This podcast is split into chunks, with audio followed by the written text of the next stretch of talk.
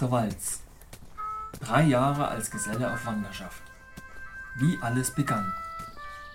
Eine Reiseerzählung von Andreas Köhler. Gelesen vom Autor.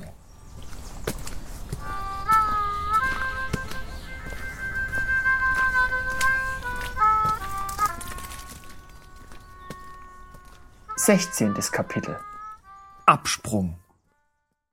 Das war eine lange Nacht, und als ich meinen Schlaf abbrach und in der Kammer unterm Spitzboden aus meinem Bett rollte, war der Sonntag, der 23. Juni 1996, schon halb vorüber. Die Zeiger meiner Uhr standen bereits auf Viertel nach zwölf. So richtig fit war ich aber nicht. Mein Kopf fühlte sich größer an als sonst. Und viel schwerer. Solange ich lag, war mir das gar nicht aufgefallen. Ich hatte große Mühe, ihn auszubalancieren. Immer wieder drohte er mir herunterzufallen. Entsprechend groß war auch die Herausforderung, über die steile Holztreppe hinunter in die Küche zu gelangen. Als ich mit leicht derangiertem Äußeren und sichtbar unsicherem Gang im Erdgeschoss ankam, froh, meinen Kopf auf dem Weg nicht verloren zu haben, begegnete ich Jörg und seiner Freundin, die schon etwas mehr vom Sonntag gesehen hatten recht frisch wirkten und sich langsam auf ihre Abreise vorbereiteten. Es war der Geburtstag meines Vaters. 48 Jahre wurde er schon. Ich rief zu Hause an und bekam Mutti an den Apparat. Vati war gerade nicht in der Nähe, also schwatzte ich ein bisschen mit ihr und dann noch mit meiner Freundin, die ebenfalls zu Besuch war. Am kommenden Mittwoch, sagte sie, wolle sie also nach Stuttgart fahren. Doch ob sie noch einmal bei mir zu Besuch vorbeikäme, wisse sie noch nicht so genau. Als nach einer Weile endlich auch Vati erschien und das Telefon entgegennahm, gratulierte ich ihm überschwänglich und berichtete von meinen Erlebnissen und und niemand hörte mir zu. Die Verbindung war unterbrochen. Am Abend unternahm ich einen erneuten Versuch. Diesmal mit der Variante, die mir der Herbergsvater von Duisburg verriet. Ob es tatsächlich als Ortsgespräch gerechnet wurde, konnte ich zwar nicht herausfinden, doch immerhin kam die Verbindung und damit ein Gespräch zustande. Allerdings weit wichtiger als die Frage, ob es nun als Orts- oder Ferngespräch gerechnet wurde, war, dass die Verbindung erhalten blieb und wir unser Gespräch ordentlich beenden konnten. Da unser Kollege Viktor seinen Urlaub genoss, war ich zum Wochenauftakt mit meinem Kollegen Gary allein, und wir fuhren zu dem alten Haus des Ehepaares Börsch, dessen Dach wir im April neu bauten, gleich als erstes nach meiner Ankunft in Engelskirchen. Es gab noch ein paar wenige kleine Restarbeiten zu erledigen. Im Anschluss holten uns die beiden alten Leutchen in ihre Wohnstube und zeigten uns eine ganze Reihe Dias, die das Baugeschehen dokumentierten.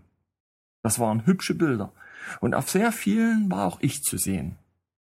Als wir uns schließlich verabschiedeten, erklärte mir Herr Börsch, wenn es mich jemals wieder in diese Gegend verschlüge, so sei ich jederzeit herzlich in seinem Haus willkommen. Und während ich das jetzt erzähle, erinnere ich mich an eine lustige Begebenheit, die sich auf eben dieser Baustelle zutrug. Und diese mag ich nun auch noch gern schildern. Und zwar hatte dieses alte Haus auch einen kleinen Schuppen, der direkt an die zur Straße zeigende Giebelseite angebaut war und welcher ebenfalls ein neues Dach bekam.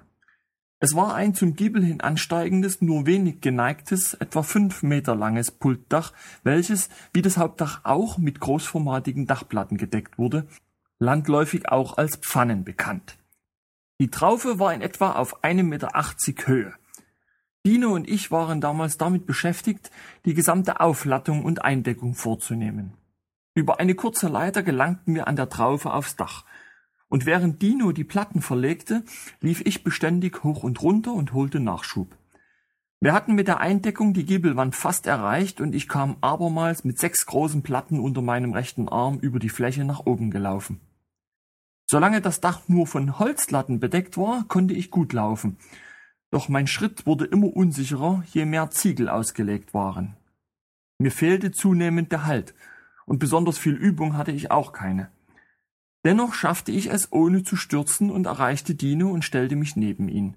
Immer noch das schwere Paket Platten unterm Arm. Plötzlich begann ich aber zu rutschen. Meine Füße hatten keinerlei Halt mehr. Mir war völlig unklar, wie ich bremsen soll. Entweder waren die Ziegel zu glatt, oder meine Schuhe zu wenig geeignet oder beides. Mir war nur klar, dass ich auf keinen Fall mit dem Paket unterm Arm stürzen wollte. Weder hatte ich Lust auf Schmerzen, noch wollte ich einen Schaden anrichten. Sobald ich aber auch nur einen Fuß gehoben hätte, wäre genau das passiert. Allerdings blieb mir keine Zeit, lange Überlegungen über meine Situation anzustellen. Ich musste handeln, musste etwas tun, denn ich rutschte. Ich stand senkrecht, mit beiden Füßen reglos auf dem Dach, dem Paket Dachplatten unterm Arm und rutschte und entfernte mich immer schneller von Dino. Dafür kam mir die Traufe immer näher. Zu meiner eigenen Verwunderung blieb ich aber gänzlich ruhig und entspannt. Keine Spur von Furcht und Panik. In Bruchteilen einer Sekunde erfasste ich meine gesamte Situation und sondierte meine Optionen. Ich richtete meinen Blick und meine gesamte Aufmerksamkeit auf die Gefahr, auf die ich unaufhaltsam zusteuerte, schaffte es auch, meinen Körper entsprechend zu drehen, und im selben Moment, da ich die Traufe erreichte, sprang ich. Mit dem gesamten Paket Dachplatten unterm Arm sprang ich vom Dach. Meine Landung war perfekt in der weichen Wiese. Ich landete ohne zu schwanken auf beiden Füßen, die Platten sicher unterm Arm.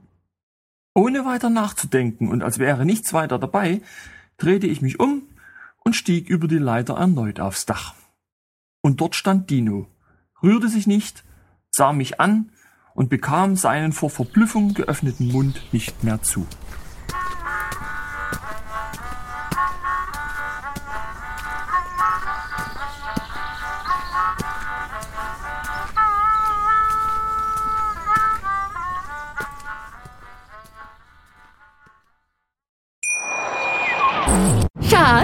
Bin neu verliebt. Was?